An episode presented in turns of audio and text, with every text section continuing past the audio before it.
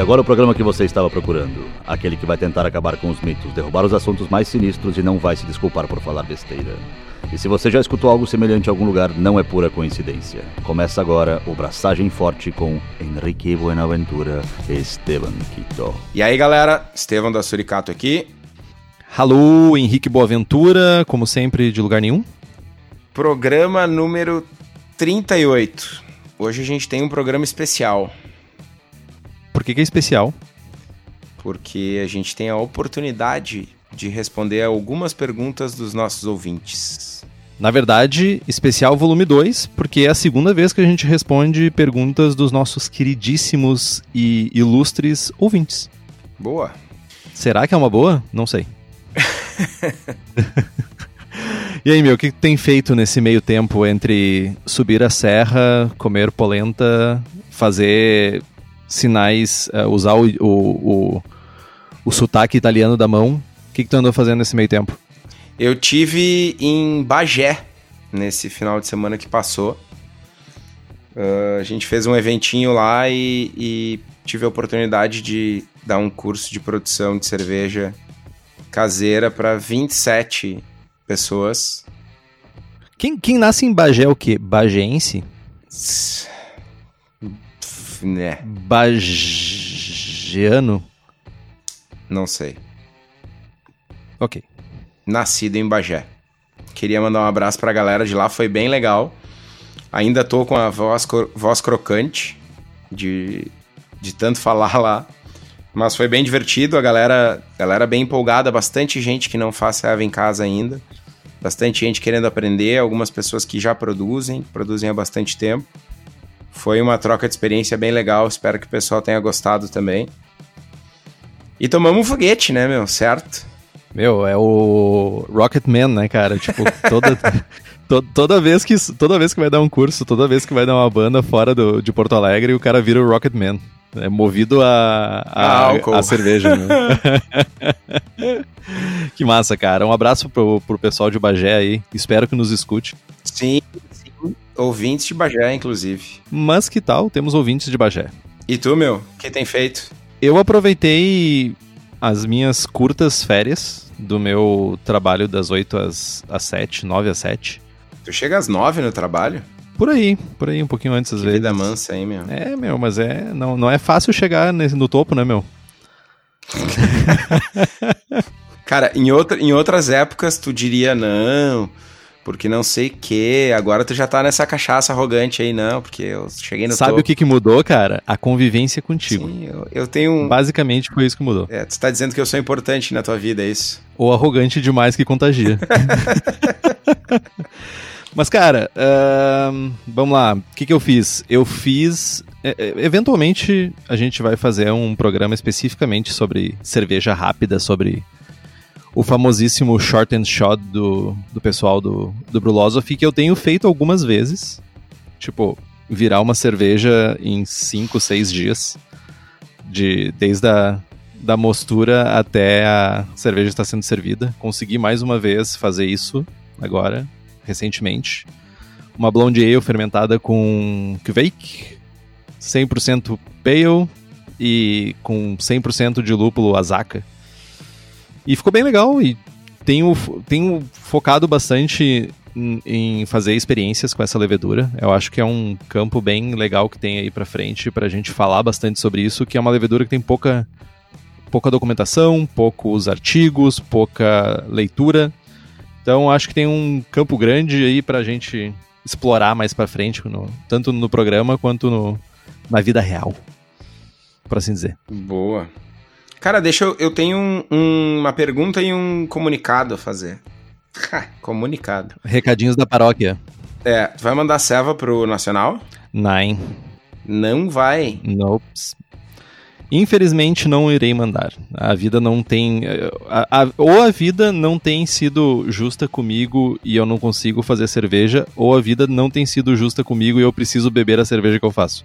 Tá, mas essa blonde é eu aí, meu. Cara, na verdade ela tá aqui. Tá no barril aqui, no post mix. Daria pra mandar, na real. Não, não seria um problema mandar. Pois é. Eu fiz, bracei a Bohemian Pilsner, tá no frio.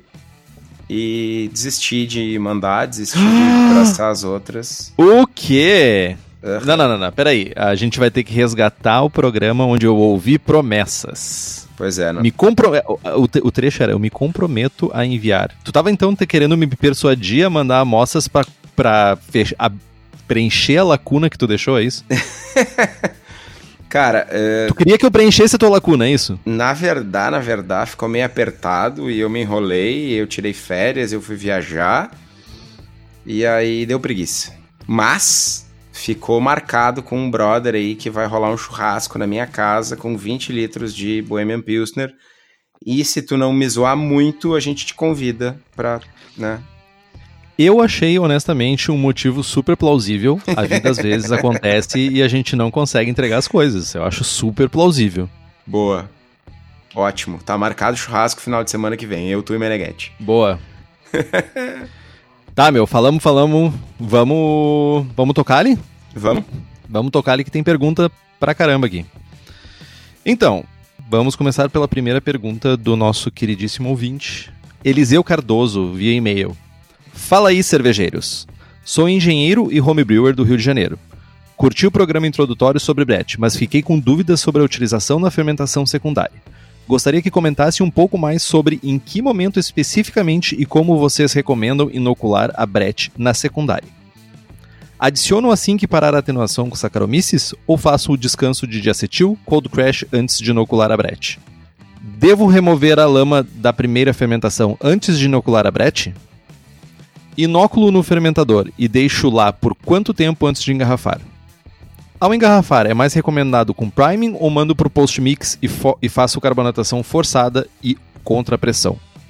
Já ouvi em algum lugar que um mosto mais ácido seria mais propício para a secundária com Brett. Procede? Já vi uma receita inspirada na Orville em que fazia um sour mash com os 10% dos grãos e depois fazia abraçagem com a adição desse mosto acidificado. Obrigado por continuarem na missão de ajudar e termos cada vez mais cervejas boas disponíveis. Abraço. Abraço, Eliseu. Abraço. Várias perguntas, Cara, Eliseu. isso dá um programa inteiro, né? Vamos lá. Não temos um programa inteiro, nós temos esse programa e ainda é a primeira pergunta. Então, mandar um abraço de novo pro Eliseu, meu colega de profissão aí. E. Homebrewer, no caso? É. o, o Carioca. Engenheiro. Vamos responder as perguntas de uma maneira bem direta, porque a gente não pode esgotar o programa do o conteúdo do próximo programa de Brett, né? Sim, até porque o primeiro foi uma introdução, né? Exato. Arranhamos, arranhamos a superfície da Brett. A primeira, o primeiro questionamento dele: adicionar assim que a Saccharomyces terminar de atenuar, ou fazer descanso de acetil e resfriar a cerveja antes de inocular o Brett? Uh, eu sugiro fazer a adição inóculo de Brett com em temperatura de fermentação. Então, Até porque o descanso de, de acetil, no caso da Brett, é totalmente dispensável, né? sim, porque ela vai consumir o diacetil, então não tem Exato. não tem galho. A grande questão aqui é manter a temperatura de fermentação, porque se a água estiver fria, enfim, vai atrasar o processo, pode prejudicar a fermentação da Brett. Segundo, segundo item, devo remover a lama da primeira fermentação antes de inocular a Brett? Né, depende, não sei, talvez, quem sabe. Tem gente que, que uh, orienta que sim, e tem gente que orienta a deixar a lama. Eu já ouvi tantas coisas referente a isso, principalmente referente à qualidade da, do teu fermento. Se o teu fermento já está sofrido, já lutou uma guerra contra 500 mil, sei lá, moléculas de, de açúcar, ele pode estar. Tá, a, a, a, levedura pode estar tá muito sofrida e isso pode gerar uh, off-flavors na tua cerveja. Eu já ouvi bastante uh, relatos referente a isso lá no Milk the Funk. Eu confesso que eu não lembro de ler nenhuma informação definitiva. Né? E tem bastante casos de cervejarias uh, comerciais, enfim, de cervejarias que deixam a lama, mas também tem, tem casos de cervejarias que separam. Então vamos ficar em cima do muro nesse caso. Na dúvida, retira. Ah, é, na dúvida, na dúvida retira, eu acho que é. Não, tu, eu acho que tu não tem ganhos em deixar, mas tu também não tem problemas em não deixar, saca? Outra pergunta, inoculo no fermentador e deixo lá por quanto tempo antes de engarrafar? Bom, depende. Outro depende bem grande. Cara, o bom da Brett é isso. Não tem, não tem uma fórmula mágica, não tem uh, uh, uma regra. Tu tem que usar o sensorial. O que acontece é que a, a Brett ela continua ativa por muito tempo. Cara, numa aproximação, se tu vai deixar a, a Brett agir de 6 a 12 meses.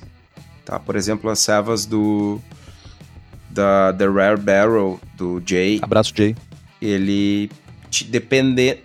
Abraço, Jay. Dependendo do lote, ele engarrafa com 6 meses, 8 meses, até 12 meses. Mas isso é super lote, né? Ele é muito da parte sensorial de como se comporta a fermentação, como se comporta o barril.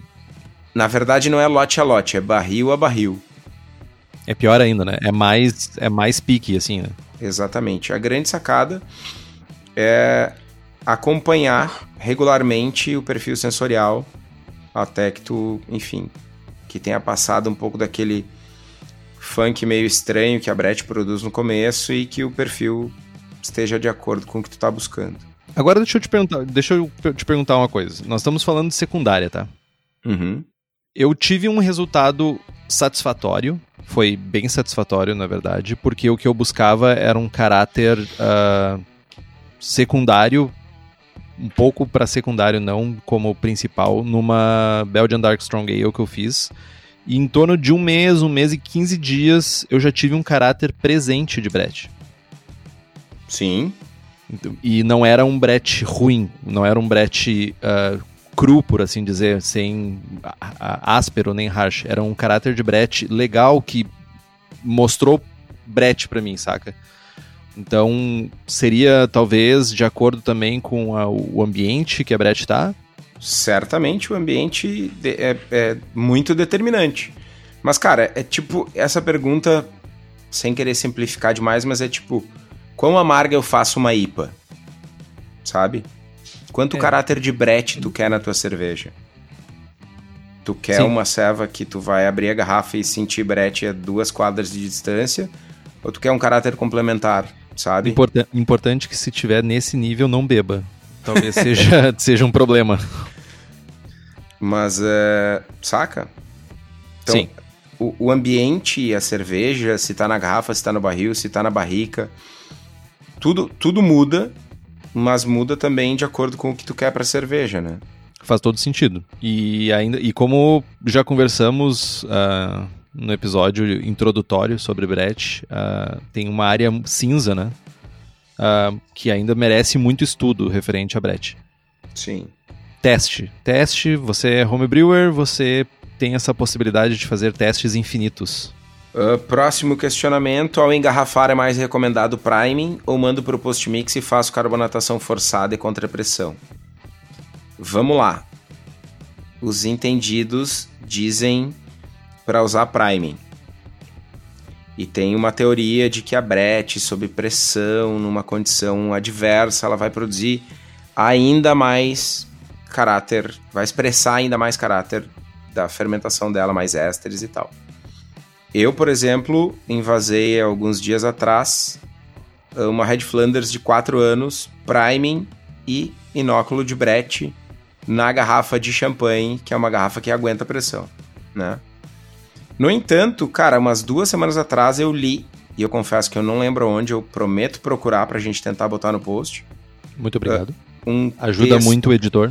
Um paper fazendo um comparativo entre uma garrafa refermentada com um brete e uma ceva, a mesma ceva carbonatada no post-mix forçado e que não tinha. O pessoal não encontrou diferença alguma entre as duas. Se essa pergunta eu tivesse ouvido há duas semanas atrás, eu responderia sem hesitar para ir no priming, mas depois de ler isso, eu confesso que eu fiquei balancei. Preciso consultar melhor as fontes. Na Dali. dúvida, priming na garrafa com na garrafa de champanhe. Boa. Último questionamento do Eliseu. Já ouvi em algum lugar que um mosto mais ácido seria mais propício para secundária com brete. Procede? Mais um depende. Uh, o que que acontece? Uh, na presença de ácido lático, a Brett metaboliza esse ácido lático e produz ésteres diferentes. Então, um pouquinho mais de ácido vai gerar um perfil de éster mais intenso. No caso uh, da Orva, eu fico me perguntando aqui se isso não pode estar tá mais relacionado a pH, a um pH mais uh, aceitável para depois fermentação e mostura, do que propriamente para gerar mais o caráter de, uh, de brete. Sim. Mas, de novo, é um grande depende, né? O que, que tu quer com a cerveja? Tu quer um caráter de brete mais frutado? Tu quer mais funk? Tu quer um caráter de brete mais intenso, menos intenso? Depende, né? Uh, normalmente, eu acidifico um pouquinho as cervejas, com alguns casos chegando aí até 3.7 no pH antes da brete.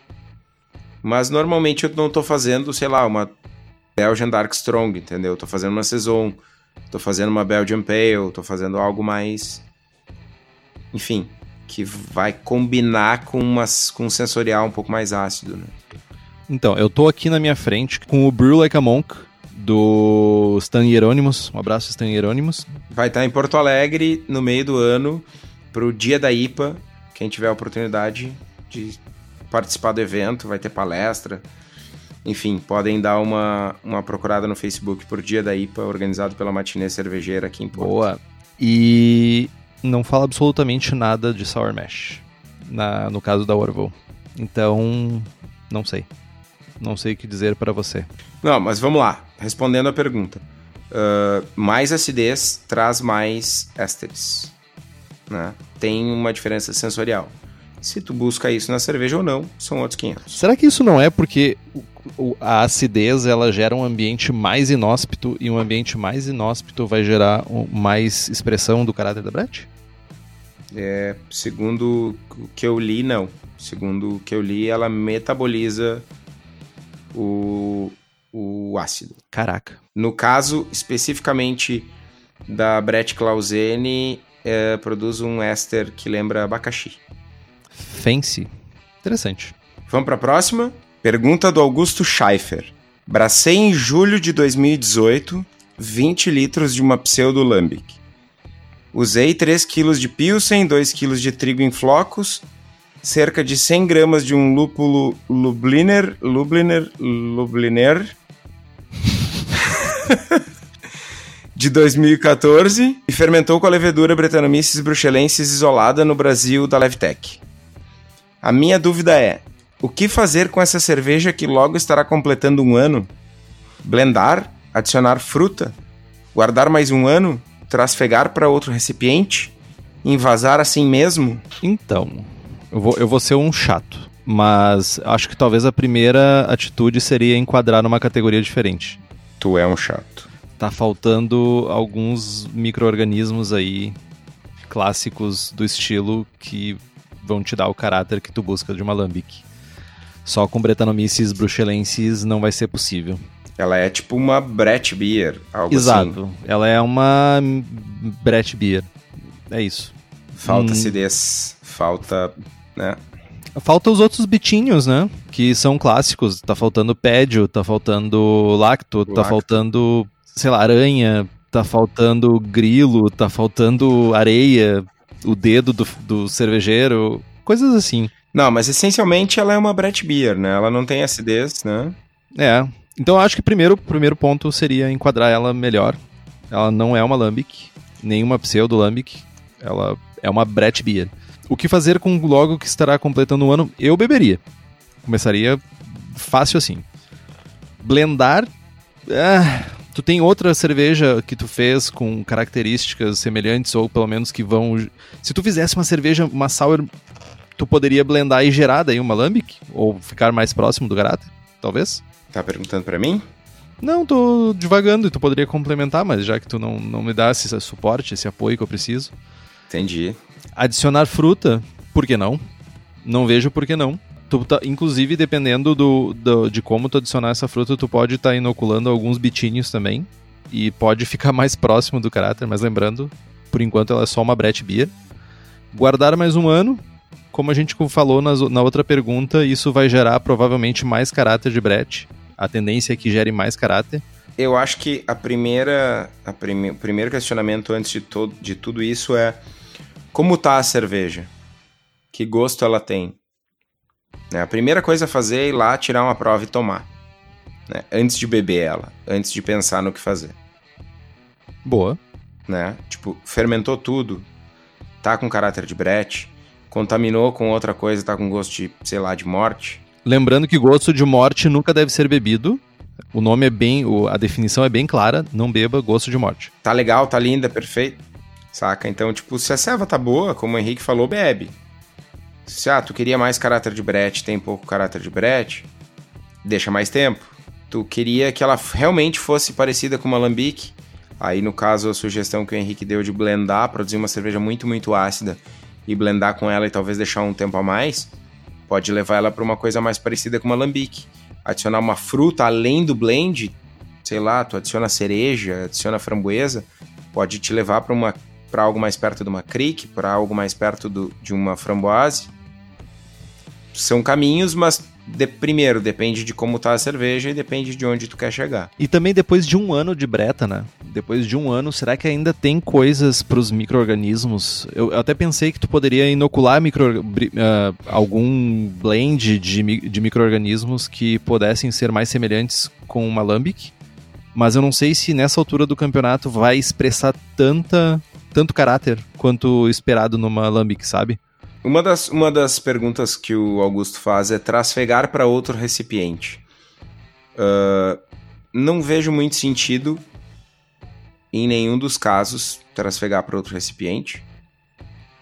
E, tam, e, e, a outra pergunta é envasar assim mesmo, de novo, né? Se ela tá legal, sim, envasar assim mesmo. Ok, é isso. Carlos Eduardo Moreira Guimarães, via comentário no site. Cara, como manter uma razão BU-GU em uma session IPA? Pouco álcool e o amargor lá na casa dos 50 IBUs? Pergunta capciosa. Vamos Eu acho lá. que a, a, a, pergunta contém uma resposta, pelo menos. É, como manter uma razão BU-GU? Cara, qualquer BU-GU gera uma razão. O que eu acho que, que ele quis perguntar é como manter uma razão BU-GU apropriada ou aproximada para uma session IPA lupulada, né? Se a gente pensar que a gente vai ter um amargor na casa dos 50 IBUs e a gente pode braçar uma session IPA com uma densidade uh, inicial tipo 1040, a gente vai, a gente vai ter um, uma razão BU-GU em torno de 1.2 o que não é de todo mal. Né? A gente pode diminuir um pouquinho do amargor, mirar em 40 IBUs, por exemplo, e chegar perto de, de uma razão 1. Lembrando que a gente não necessariamente espera. Uh, aliás, lembrando que IBUs não necessariamente são uma expressão confiável de amargor. Então, tu pode ter uma Session IPA com 50 IBUs mais amarga do que uma Session IPA com 60, por exemplo. Enfim, correção de água, GRIST, FG afetam isso. Né? Então, vai. Te devolvo, Carlos Eduardo, a pergunta com o que, onde tu quer chegar. Tu quer uma cerveja pouco alcoólica, claro. Mas o que, que tu quer dizer com amargor na casa dos 50 IBUs? É na casa dos 50 IBUs, tal qual uma West Coast IPA ou tal qual uma New England IPA, só para ficar em dois estilos de IPA aí.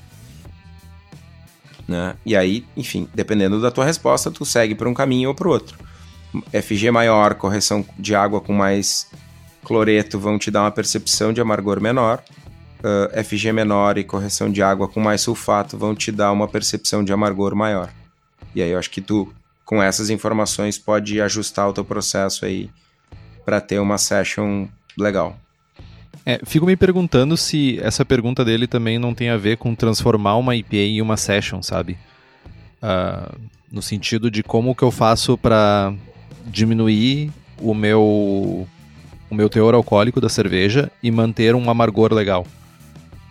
Talvez se fosse por esse lado, uh, citando o nosso queridíssimo Jamil Zanechev. Abraço, abraço Jamil. Deus Jamil. Uh, ele fala que o que tu tem que diminuir é o teus, os teus grãos base, né? O que tu usa de grão base e aumentar a mostura. Uh, geralmente essa regra é muito boa para te ter uma session, insira aqui um estilo session, é tu pegar uma receita de uma, de uma IPA, por exemplo, e diminuir a quantidade de grãos base, de malte base, até um ponto que chegue na quantidade na, no, no, álcool desejado e aumentar a mostura para te não ficar com uma cerveja muito seca também. Então ter um corpo que suporte o amargor e suporte e tenha uma sensação boa para te beber a cerveja. Então, se for por esse lado da pergunta, eu iria por, por esse caminho. Acho que respondemos a pergunta com bastante informação.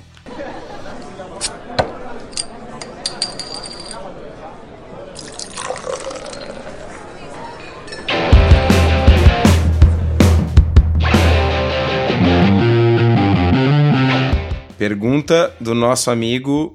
Nosso amigo Reuven Batat. E, por favor, Reuven, mande a pronúncia do teu nome. Por favor, eu tenho curiosidade. Ele é o nosso ouvinte que mora em Israel. Ora, vejam só. Pois é. Foi mal aí, brother. Após algum tempo braçando servas com prestígio, estou com vontade de começar a azedar esse prestígio. Estragou. Pensei em. Pensei em braçar uma serva comum, quiçá uma saison ou então uma APA. Diga-me qual a tua opinião. E meter os sedimentos de uma garrafa de orval na fermentação secundária. Hum. Quais os cuidados que devo tomar? Posso colocar o restinho da garrafa sem fazer starter? Questionamento 2. Estou me coçando para fazer a Brut IPA, mas falta de tempo, espaço e equipamento me obriga a abraçar com DME, LME por enquanto. Será que vou conseguir um bom resultado usando extrato? A cor provavelmente vai ficar mais escura do que o desejado, mas será que vai impactar no sabor? E na FG? Boa, Então, vamos lá.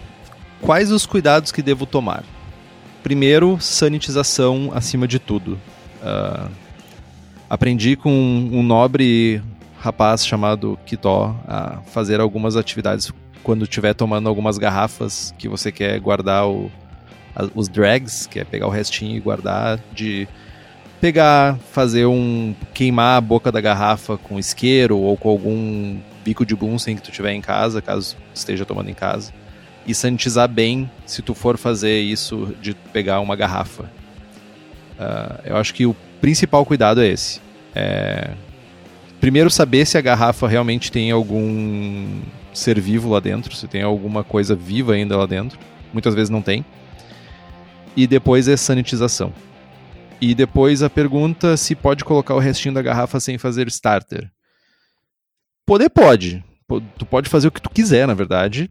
E inclusive te incentivo a fazer essas coisas. Mas eu, para ver, para não correr o risco de não ter alguma coisa viva na garrafa, eu faria um starter pequeno de talvez 10 ml, 15 ml, com uma densidade aí de 1010, 1008 e colocaria esse restinho da garrafa nesse tubo de ensaio, talvez, ou num tubo Falcon e veria e deixaria aí pelo menos dois, três dias para ver se vai ter alguma atividade.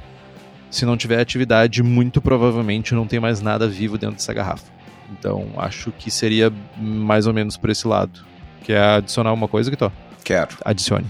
Uh, com relação ao primeiro questionamento, eu faria uh, com certeza uma Saison. Ah, tem um questionamento e... antes. É verdade. É, Saison ou APA. Eu faria com certeza uma Saison. Mais um voto. Né? E, inclusive, acidificaria ela um pouquinho para um pH tipo 13,8. Fica bem legal. A nossa flete a flete é uma parada assim, é uma saison um pouco mais ácida com brete na secundária. Uh, se tu tiveres acesso a Brettanomyces de laboratório, compra um compra um, um vial, um vial de brete bruxelensis. Confirma aí, Henrique, é bruxelensis que tem no Orval, né? Sim. É.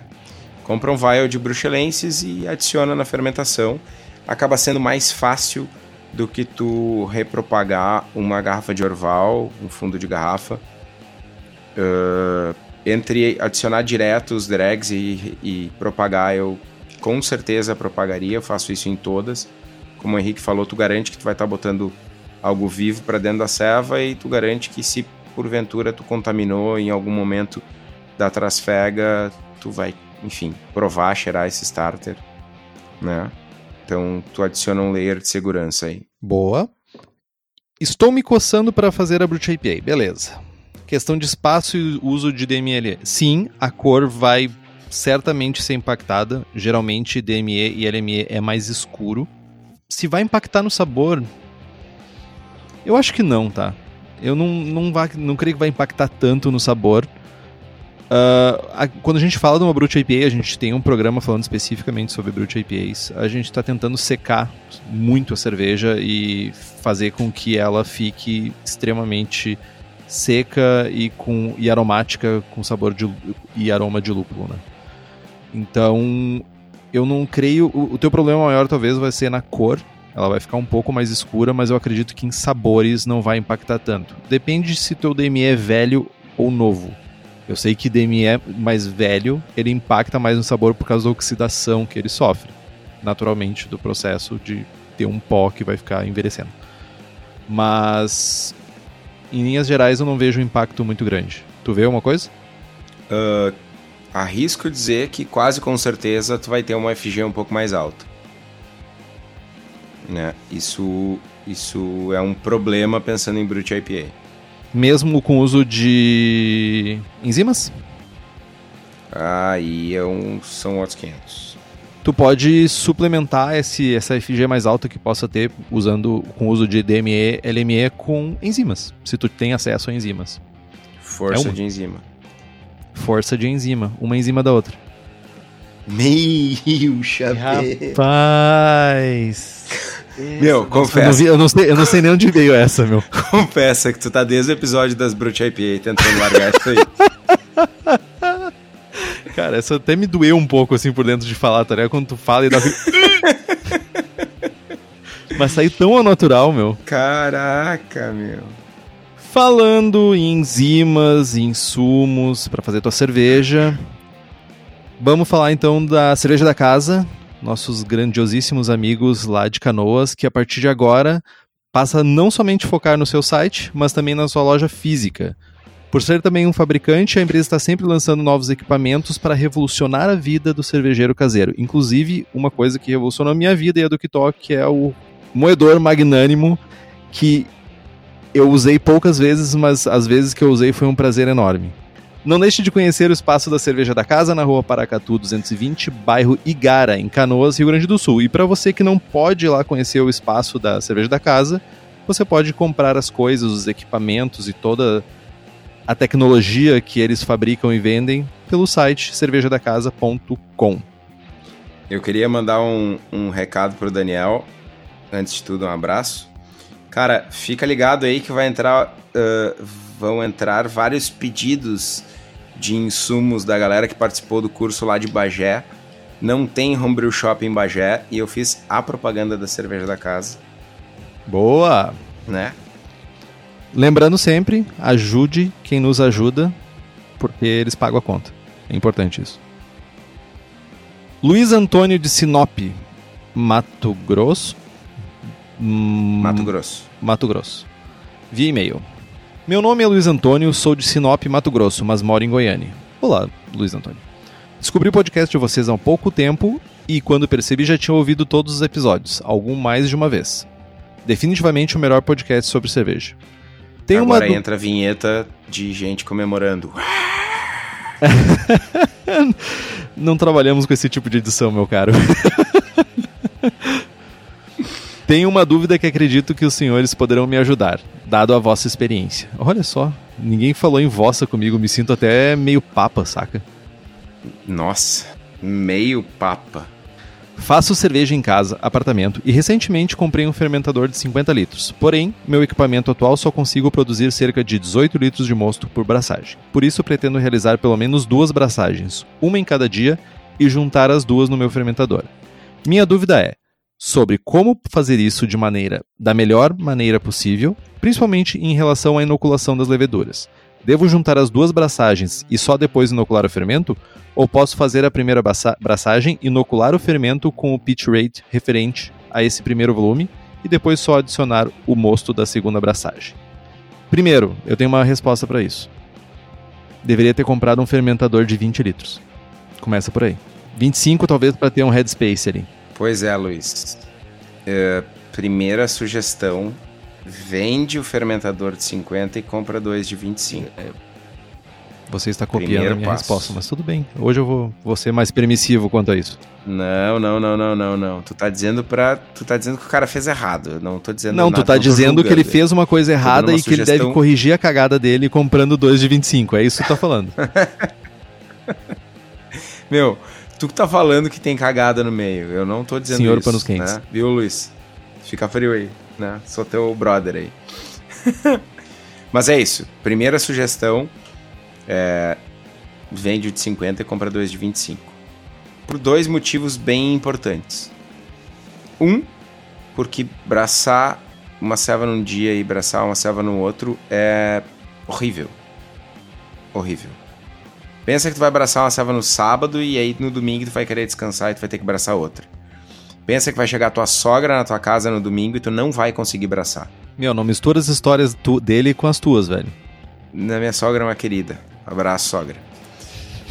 uh... Meu, tá virando Raul Gil isso aqui, velho. É, vamos lá. Pensa que, cara, tu não vale a pena. Tá, mas beleza. Eu, eu preciso, eu quero fazer levas de 50 litros, eu, eu quero um fermentador de 50 litros. O que, que eu faço? Compro equipamento de 50 litros. né? Essa é a segunda, a segunda alternativa. Economiza tempo. Faz uma abraçagem e enche um fermentador. Tá, não consigo. Teimei. Quero fazer duas braçagens para encher um fermentador. Só, só para só pra ficar claro, eu faço braçagens de 20 litros e boto nos fermentadores de 50 litros o tempo todo, tá? E faço uma só e vai embora. Então, tô, ainda é, tô head, tentando... Headspace não é um problema. Não, Azar não... do goleiro. É. Tô tentando te convencer a não ter que abraçar duas vezes a mesma serva. Mas não, beleza. Tu quer abraçar duas vezes da mesma serva, encher o fermentador e tal. Vamos para a segunda parte da resposta, então. Uh, tem gente que, que advoga em, em prol de adicionar, principalmente quando são mais de duas braçagens, de adicionar a levedura toda de uma vez só, ou adicionar a levedura um pouco a cada nova abraçagem. E, enfim, tem bastante polêmica e não tem uma resposta certa ou correta uh, sobre quant, em quantas vezes adicionar a levedura. A única coisa que é comum a tudo isso é que tu tem que inocular a levedura junto com o primeiro mosto.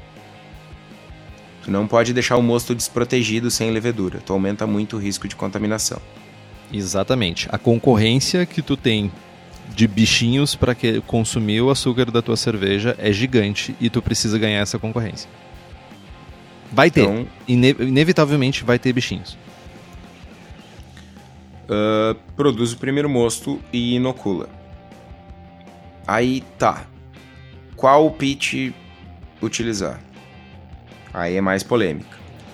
Uh, numa das cervejarias que a gente produz, a gente enche o fermentador em partes.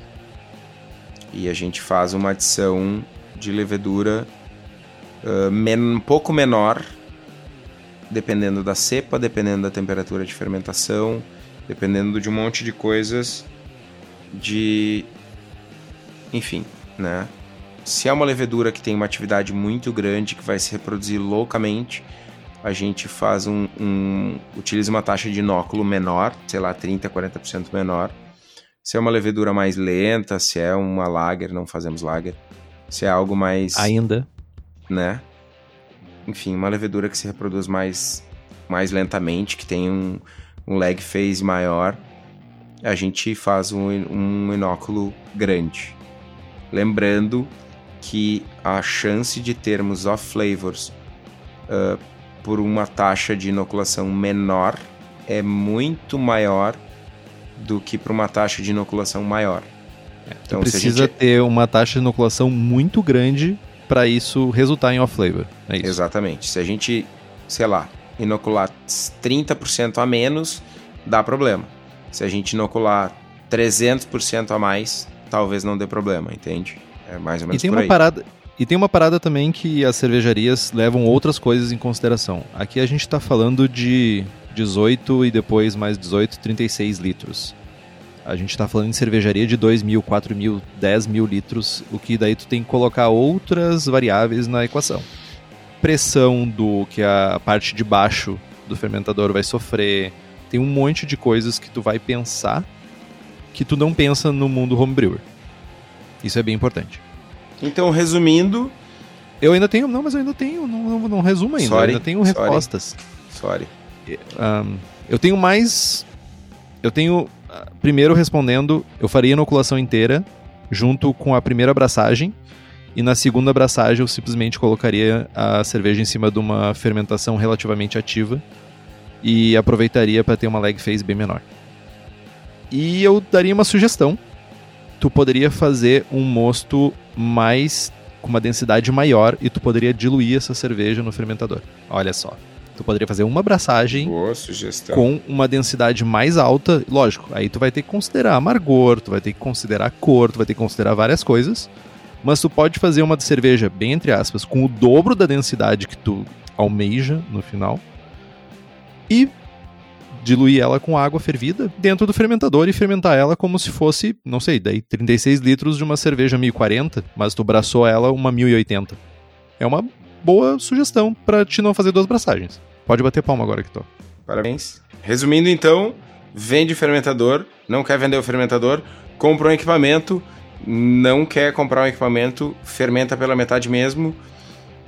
E tá, ok. Se a gente não conseguiu te convencer, faz aí o que o Henrique falou, né? Porque o Henrique quer palmas. Obrigado. De nada.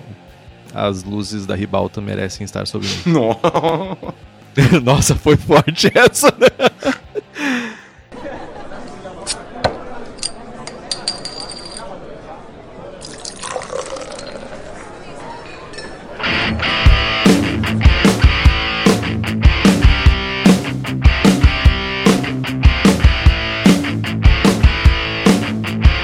Vamos adiante.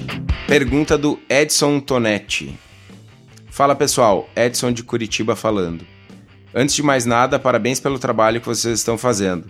Já usei várias dicas que vocês deram nas minhas cervejas e tenho conseguido melhorar em vários pontos, além do conhecimento histórico que vocês passam, que para mim são muito interessantes. Eis minha pergunta. Eu e minha esposa estamos planejando ter nosso primeiro filho. Com isso, vem um dos maiores temores dela: não consumir álcool durante a gravidez. Existe uma técnica que possamos aplicar em casa para fazer uma boa cerveja sem álcool? Já pesquisei sobre o assunto e encontrei algumas informações, mas nada que me passasse segurança para tentar replicar em casa. Grande abraço e continuem com excelente trabalho. Abraço, Edson. Excelente pergunta. Tem várias maneiras de tu fazer isso, mas a nível homebrewer, a nível caseiro, a gente pode pensar em duas. Uma que, segundo a lei alemã, é sem álcool, mas não é sem álcool, que gera 0,5% de álcool, que é o que é feito nas alcohol frei, que são as cervejas sem álcool alemãs, que é a cerveja ela tem uma fermentação interrompida. Basicamente, tu braça uma cerveja, inicia a fermentação e quando ela chega em 0,5% de álcool, a fermentação é interrompida, a cerveja é pasteurizada e ela fica horrível. Desculpa aos alemães, mas ela fica uma cerveja doce. E ela fica uma cerveja doce pasteurizada. E é... Nesse instante começa a chover em Porto Alegre. É, eu, ela, eu já tomei algumas álcool fries uh, alemãs. O e... Henrique falando mal da Alemanha. Não, eu não estou falando mal da Alemanha. Eu estou falando mal de um erro que se comete ao fazer uma cerveja sem álcool. Entendi. Mas. Culpa dos americanos que querem consumir ceva sem álcool. É né? isso aí, né, meu? Nada Tipo, a ver com os coitadinhos da Alemanha. Não, é que, meu, e. e a cerveja. Primeiro que a cerveja fica super calórica, porque basicamente tu tá cheio de açúcar, que não foi consumido pela levedura. E ela fica muito doce. Muito doce. Muito, muito doce. É uma, é uma opção, ainda assim ela tem 0,5% de álcool. Uma segunda opção que tu poderia fazer é esquentar essa cerveja no forno da tua casa, ou se tu tem aquelas panelas elétricas, ou não sei o nome daquele bagulho que tu bota, que tu consegue regular a, a temperatura que tu tá exercendo sobre a panela, e tu pode aquecer uma cerveja finalizada a uns 70, 80 graus e fazer por 30 minutos, em torno de 30 minutos é uma- um, um bom número para evaporar o álcool. É uma segunda opção que tu vai gerar uma cerveja sem álcool. Sobre o resultado de, fa- de fazer isso, vai acarretar outras coisas. Tu vai. Provavelmente tua cerveja vai ficar mais escura. Provavelmente tua cerveja vai ficar mais densa. Tipo, tu vai perder um pouco. A sensação na boca ela vai ficar uma sensação mais cheia. Porque tu vai estar evaporando o álcool.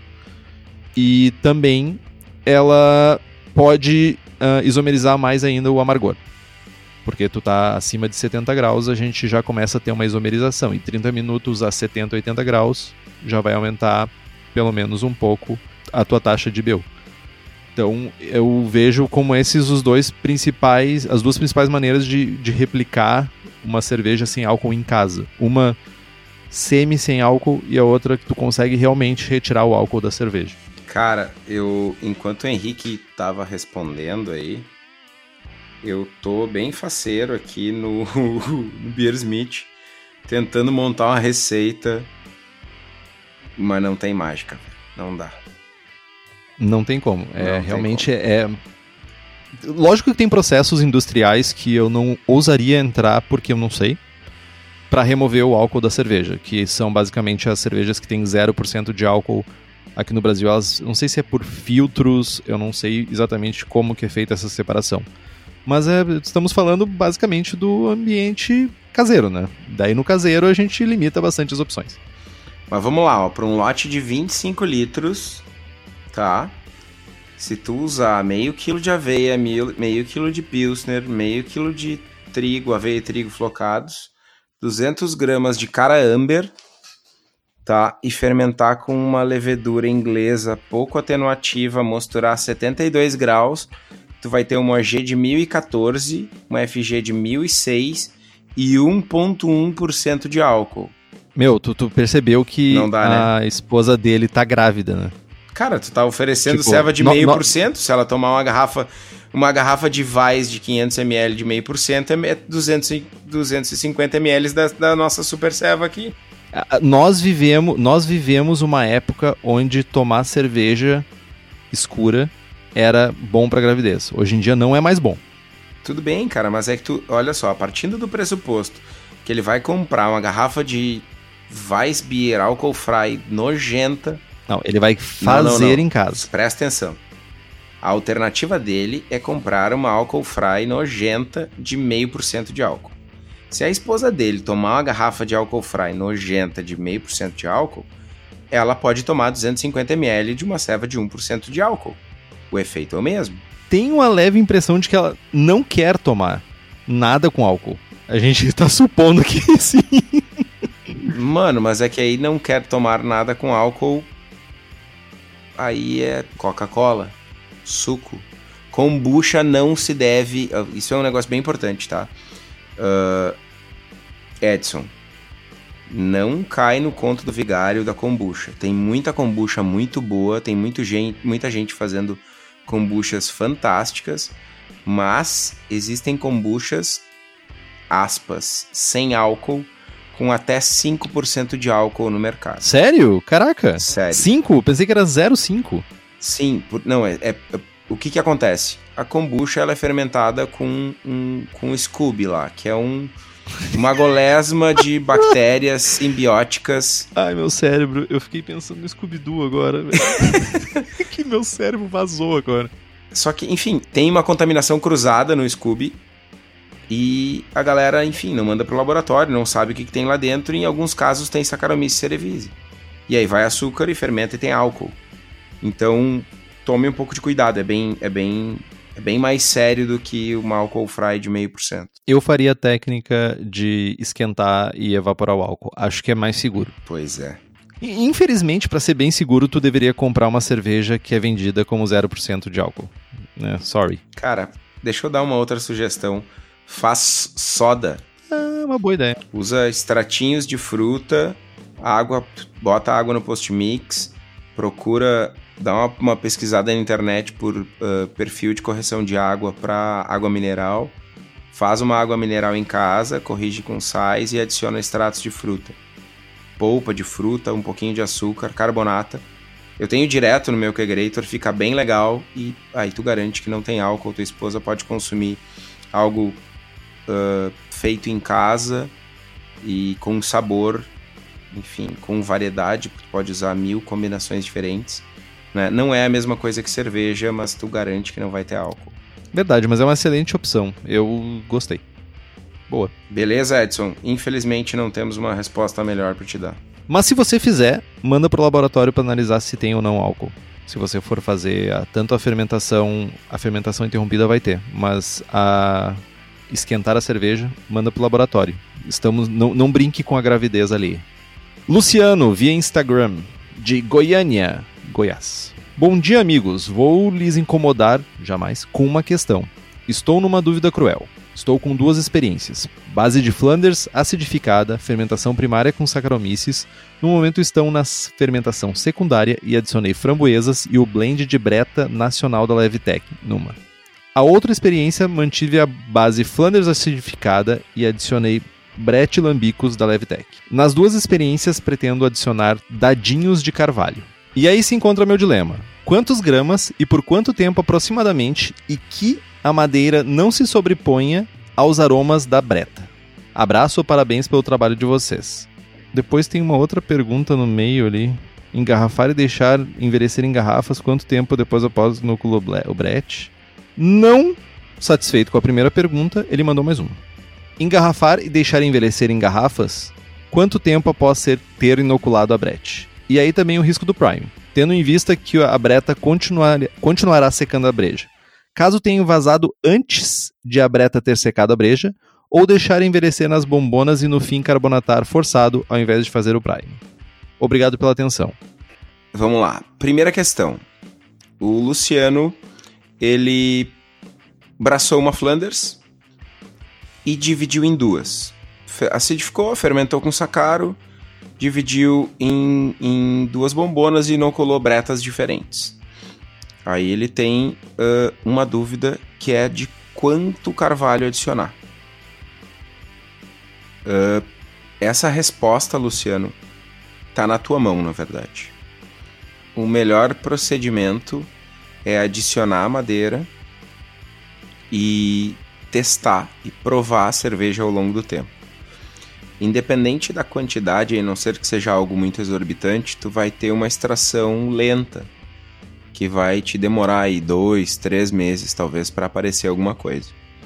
Então tu tem tempo para adicionar essa madeira e ir provando a cerveja, sei lá, uma vez por mês, quando estiver chegando mais perto do perfil que tu busca, uma vez a cada 15 dias, até chegar no, no resultado. Para um lote de 20, de, de 20 litros, a gente está falando de algo entre 100 e 400 gramas e 400 gramas de dadinhos de carvalho. Sim, porque a superfície que tu está expondo é menor do que, no caso, chips de carvalho, por exemplo. Exato. Porque chips tu poderia usar uma quantidade bem menor, né? Se forem chips de carvalho. Tá. Com relação a, a, a segunda parte da questão, que é entre engarrafar ou carbonatar no post-mix. Tu tem um, um um receio de que a breta vai secar a cerveja eternamente. Isso é um negócio bem importante. A gente nunca deve adicionar uma levedura e ou bactéria no priming que já não tenha passado pela cerveja. Porque senão a gente corre o risco dessa bactéria ou dessa levedura consumir açúcares que não tenham sido metabolizados antes. Se tu usar a mesma brete para fazer o priming que tu já tinha na, no, durante a fermentação e tu deixou um período longo o suficiente para ela terminar a fermentação, ou, ou ao menos para ela fermentar praticamente tudo, tu não vai ter um risco muito grande. Lembrando que sempre que utilizarem brete, uh, engarrafem em garrafas de champanhe que resistem à pressão. Uh, com relação ao, ao post-mix, uh, é algo mais prático, né? Como a gente falou na, na, no questionamento anterior, se fosse essa pergunta tivesse chegado duas semanas antes, eu teria dito para fazer priming, mas eu já não sei mais. Justamente por ter encontrado esse material aí, que a gente vai fazer uma força descomunal, na verdade, o Henrique, para achar o link e botar no post. Falando em blends de breta, trazemos aqui o nosso patrocinador, a Fermento Labs, que além de blends de qualidade para a fabricação da sua cerveja, a Fermentolabs também oferece seu serviço de armazenamento de leveduras ultra frio, que inclui manutenção anual da sua cepa a uma temperatura de menos 80 graus, sigilo total, apenas você e somente você terá acesso à sua levedura, propagação de sua levedura em meio líquido ou sólido quando você desejar. Então, consulta Fermentolabs para mais informações pelo e-mail fermentolabs com 2 m's, gmail.com e diz que você escutou aqui no Braçagem Forte porque o pessoal paga a conta para você não pagar a conta. Então, importantíssimo apoiar quem nos apoia. Ricardo Miranda, via e-mail. Salve Kitó e Henrique. Já que o próximo programa será de perguntas e respostas, aqui estou. Minha última abraçagem foi uma Double IPA, receita do Kitó. Errou, hein? Só que vacilei e a fermentação foi frenética, chegando a 1009 de densidade final ficou mais alcoólica do esperado. A OG era de 1076. Pergunto: nesse caso, eu deveria ter encerrado a fermentação baixando a temperatura para inativar as leveduras, fazendo isso como ficaria o meu dry hopping? Já que em temperaturas mais baixas eu perderia eficiência com a extração dos aromas. Desce a temperatura por uns dias e sobe novamente para fazer o dry hopping? Minha mostura foi de 67 graus e foi utilizado a levedura Fermentes US04. Obrigado, ob, abraço e obrigado pelo programa. Imagino que às vezes deve ser meio chato e cansativo, mas por favor, resistam. Eu tento resistir bastante ao Kitó. É um esforço homérico. Fala, Ricardo, beleza, cara? Chato só quando o Henrique começa com as piadas de tiozão. Que todo mundo adora. Né. Vou fazer uma enquete no Insta lá. Faz. Vamos lá, cara. Uh, primeira coisa. Não, por gentileza, não interrompa a fermentação. Nunca. Não, nunca, jamais, sob hipótese alguma. A ceva tá pronta quando ela termina de fermentar. Se a gente interrompe a fermentação, a gente. Enfim, a ceva não tá pronta ainda. Dulçor residual, etc. Né? Gosto muito daquela frase bonita: a gente faz o mosto, quem faz a cerveja é a levedura. Pois é. O uh, que, que a gente sugere no caso de uma próxima abraçagem? Mostura mais alto. Mostura a 67, mostura a 69, por exemplo. Ou ainda utiliza uma outra levedura. Ficou a dúvida, cara. Tu mandou aqui o S04. É o S05 ou S04? Enfim. Uh, tu pode manter a mesma, a mesma temperatura de mostura e usar uma levedura menos atenuativa pode aumentar a temperatura de mostura e manter a mesma levedura. Bom, com relação ao dry hopping, eu faria tudo exatamente igual, né? Deixa a cerveja terminar de atenuar, faz o dry hopping normal, sabendo que tu vai ter uma cerveja um pouco mais alcoólica, de 1076 para 1009, tu vai ter uma cerveja aí tipo 8.7 de álcool. Para uma double IPA não é nada de exorbitante, né? E enfim, troca a levedura, aumenta a temperatura de mostura. Eu acho que é uma boa alternativa. Nesse caso específico de, de como corrigir essa ceva, não tem muito o que fazer com relação ao álcool, mas se tu de alguma forma achar ela muito seca e ainda quiser fazer algum, alguma mandinga, tu pode adicionar lactose e subir um pouco a, a FG dela, lembrando de diluir a lactose em água quente e porque senão ela não dilui e fica, enfim, fica um pó branco, a cerveja fica branca. Gabriel Porto Schumacher. Schumacher. Não vou fazer a piada. Fala gurizada, tudo certo? Meu nome é Gabriel Porto, sou de Porto Alegre e faço cerveja há mais ou menos dois anos. Sempre indico Braçagem Forte como referência nos grupos para quem quer se aprofundar nos conhecimentos cervejeiros e todo mundo elogia bastante o formato e conteúdo do programa. Estão de parabéns.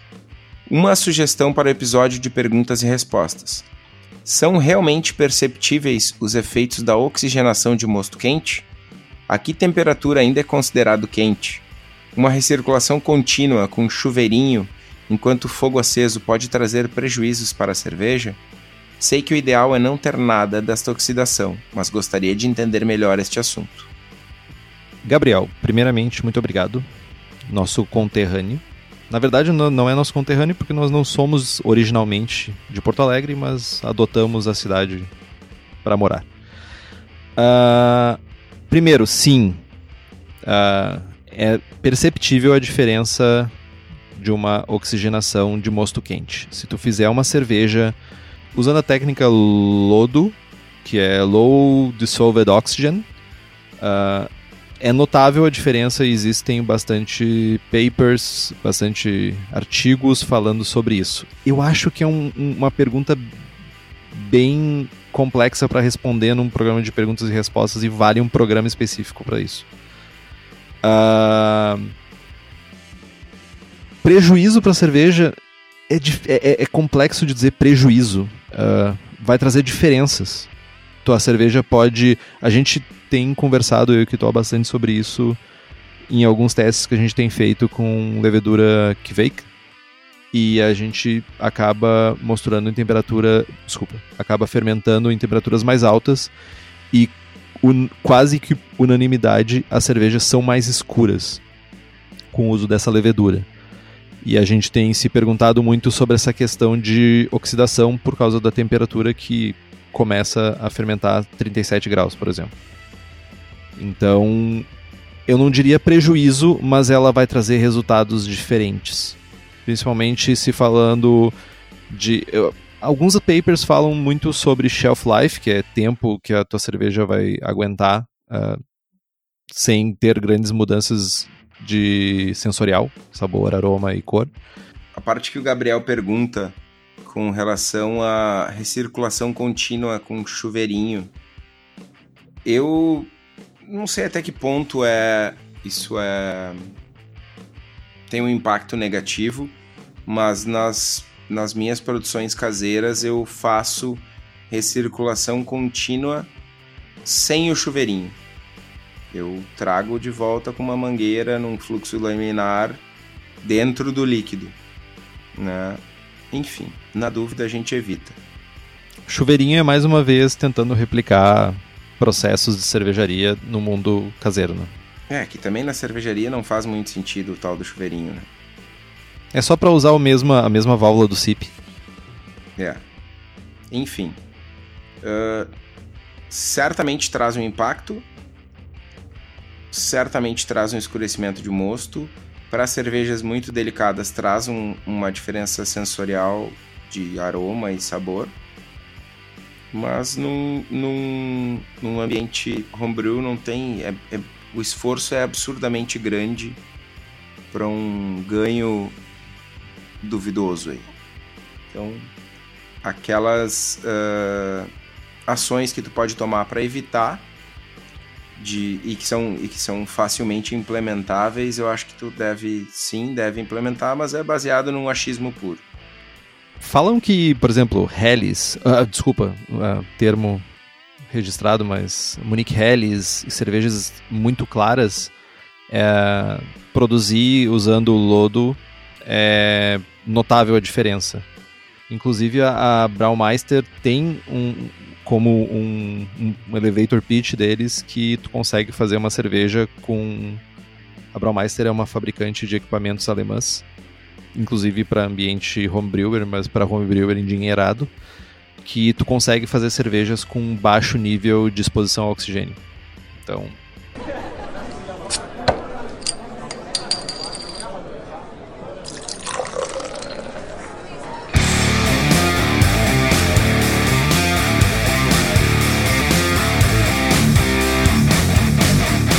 Perguntas rápidas do Instagram. Então, não espere re respostas longas aqui. Até porque às vezes as perguntas não são muito longas. Faz um programa sobre Belgian Dark Strong Ale. Faremos um programa sobre todos os estilos do BJCP. Aguarde pacientemente. Indicação de setup para homebrewer em apartamento para até 30 litros. Beer maker de 30 litros da cerveja da casa. Tchim, tchim. Como se faz um Whirlpool a quente efetivo usando chiller de imersão? Boa pergunta. Cara, pano em uma mão ou uma luva para segurar o tubo que está saindo água quente e segura o, o chiller um pouco mais né, alto, descolado do fundo e gira ele. Como se fosse uma pá, só que com um chiller. E aí, quando o líquido tá girando numa velocidade ultrassônica ali, tu tira o chiller de dentro do líquido. Falem sobre blends de cerveja. Acho que daria um programa inteiro sobre isso. É verdade. Vamos falar num programa inteiro sobre isso. Não. Não? Eu acho que não. Tá. Eu não gosto de blends de cervejas. É, fala isso pro Jay. Teu amigo Jay. Ah, tu tá falando sobre. Não, desculpa.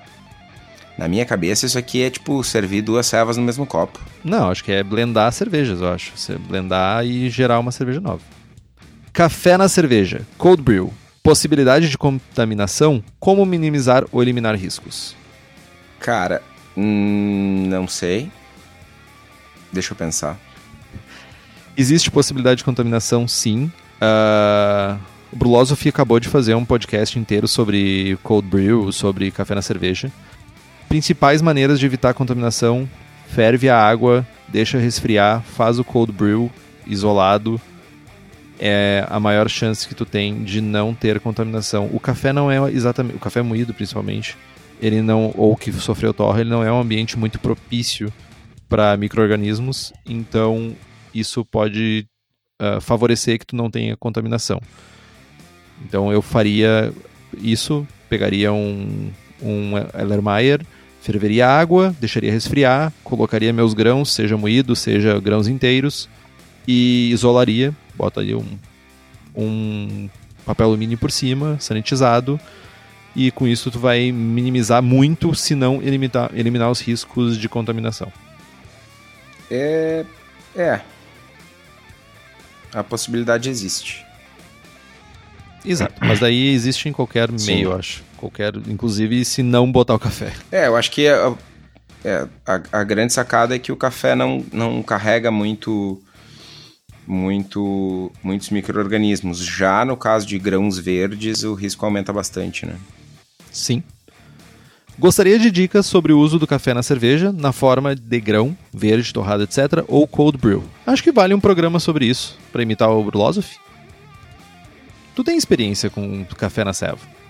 Eu tenho. Então talvez tu tenha alguma coisa para contribuir, pra, contribuir Ok. para a humanidade.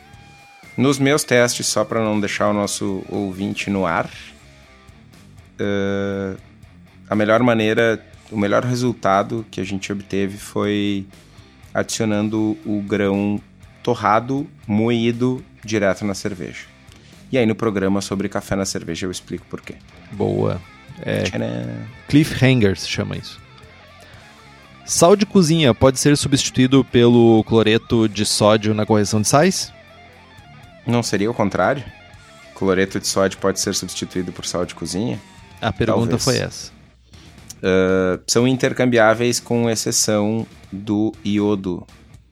Sal iodado, Não- no caso. devemos. É, normalmente o sal de cozinha é iodado, né? Por lei no Brasil. Ah, devemos evitar o sal de cozinha por conta do iodo. Ah, não tem o NaCl, não sei o que, porque tá, uma vez passa. Mas evitem. Existe real diferença entre dry hopping com bag e sem bag? Quais pontos positivos e negativos? Sim, existe diferença Existe diferença. em torno de 15 a 20% a menor extração com o uso do bag. Quais os pontos positivos? Provavelmente a separação da cerveja vai ser muito mais fácil, porque tu não vai ter uma quantidade ímpar de, ah, de eh, matéria vegetal dentro da tua cerveja, pontos negativos, tu vai ter que usar mais lúpulo. Vai ter que gastar mais. Prestígio versus não prestígio. Não prestígio, obrigado. Neipa não é estilo. Por que o BA adicionou? Porque é um estilo. É um estilo, inclusive, reconhecido pelo único guia que importa, que é o BJCP. Estilo 21B, New England IPA. único, único guia que importa. Eu sou caseiro, velho. Sorry. A arrogância chegou e parou e ficou. Problemas em deixar o cilindro de CO2 carbonatando dentro do refrigerador? Nenhum. Nenhum. Toca a ficha. Não, t- aumenta o risco de vazamento. ah, é bom revisar as conexões. Já sofri com isso. Participar de festival de cerveja, tipo de Blumenau. Gera lucro para a cervejaria ou depende? Depende. Se a cervejaria for Para boa, algumas sim, para outras não. depende da qualidade da tua Depende. cerveja, talvez? Não, depende do público. Depende de vender mais ou menos. Se for, tipo, bem poserzinho e blogueirinho e... Não, vamos lá, vamos lá. Ambev tem lucro ou não tem lucro? Tem. Tem lucro. A serva é boa? Não. Passa para a próxima pergunta. Qual foi a primeira cerveja que cada um de vocês fez? Por que você escolheu começar por essa? Uh. APA, American Pale Ale. Porque era o kit que tinha pra comprar. Oatmeal Style, tipo, porque eu queria começar com prestígio já. Ou sem prestígio, no caso, né? Seguindo a tua regra. É, na época, absurda. na época, primeir, pra primeira ceva era muito prestígio, né? Eu gostaria de ter uma garrafa dessa cerveja, porque devia ser terrível a cerveja. Mas eu me lembro que eu tomei como se fosse a melhor coisa do mundo. Da tua primeira APA? Sim. A minha primeira cerveja, surpreendentemente, foi muito boa. Já a segunda foi uma IPA, uma American IPA fermentada com T58. Aí tu imagina. Próxima pergunta. Com qual estilo você recomendaria começar? Weiss. Weiss Beer. Espia. Weiss Beer ou uma Blonde Ale. Uma American Blonde Ale. Também é uma boa opção.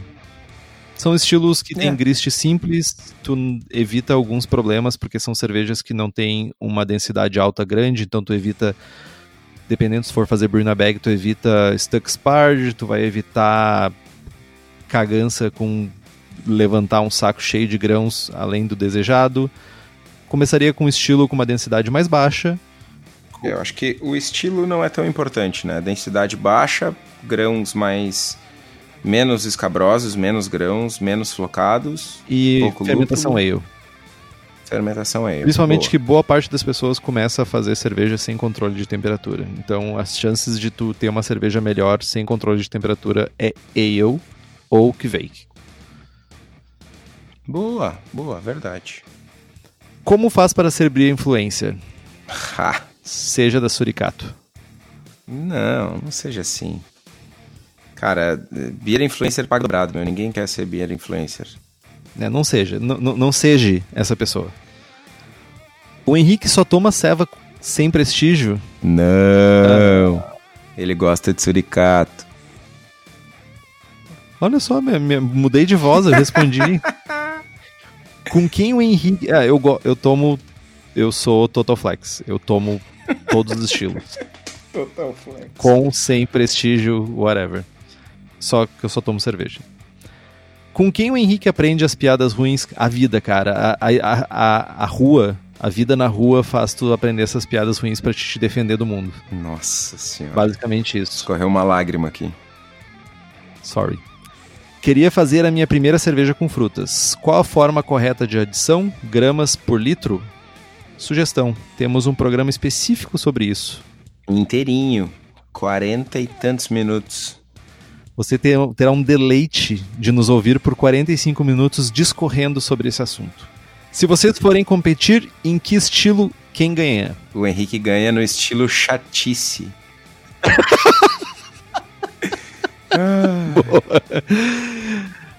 Sem prestígio eu ganho. E falando sobre cervejas, mais uma vez, a BOD, abreviação de Beer on Demand, se lê BOD, tá aqui nos patrocinando.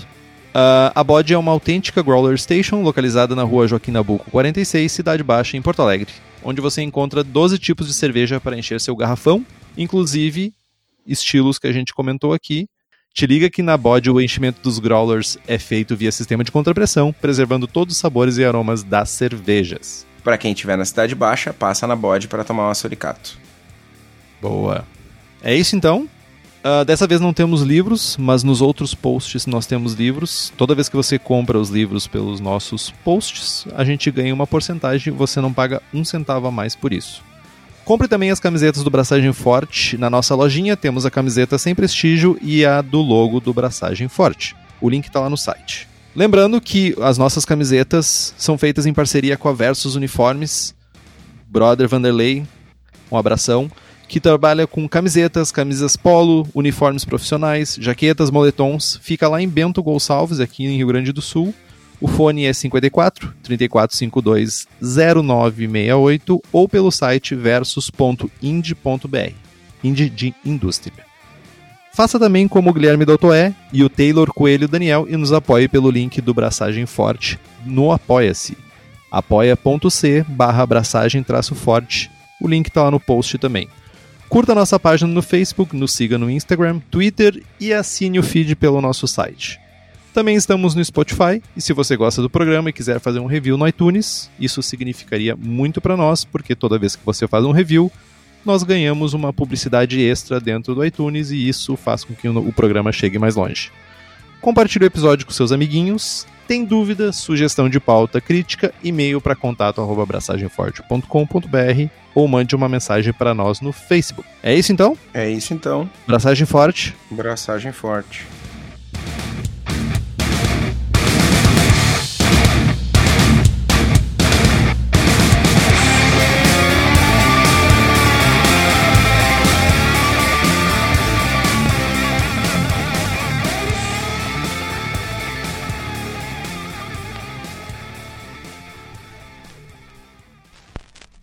Nas duas experiências, pretendo adicionar dadinhos de carvalho. Aí se encontra meu dilema. Quantos gramas Dadinho é o e por caralho. quanto...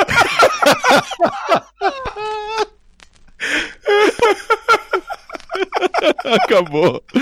Beleza. Encerramos aqui a nossa participação. Dadinho é o cara. O meu, podia ser o nome da ceva, velho. Dadinho é o caralho. Ai, ai. Meu, a- cara, eu consigo ver o rótulo da ceva, velho. Uh. Ai. Foi mal aí, galera. Não, não resisti. Para que eu vou, vou. Aí se encontra meu dilema. Quantos gramas? Da puta. Respira, meu. Tem que terminar. Uh, Vamos lá. E aí se encontra meu dilema. Quantos gramas e por quanto. Da puta, para, meu! Para, meu! Eu tô. Meu, Vai. eu tô chorando copiosamente, velho. Eu também tô aqui, meu. Mas a gente tem que terminar, vai lá. Filho da puta, tu tá indo que nem um velho, cara, que tá com efizema pulmonar, tá ligado? Parece um fole furado, meu.